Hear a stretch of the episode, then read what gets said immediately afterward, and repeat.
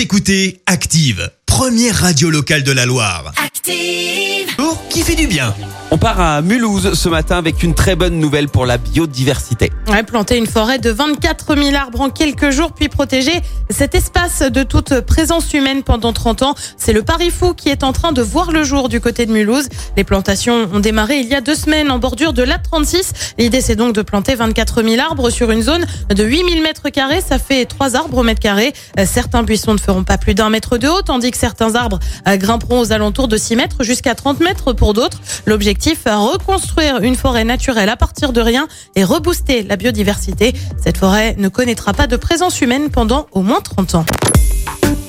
Écoutez Active en HD sur votre smartphone, dans la Loire, la Haute-Loire et partout en France, sur activeradio.com.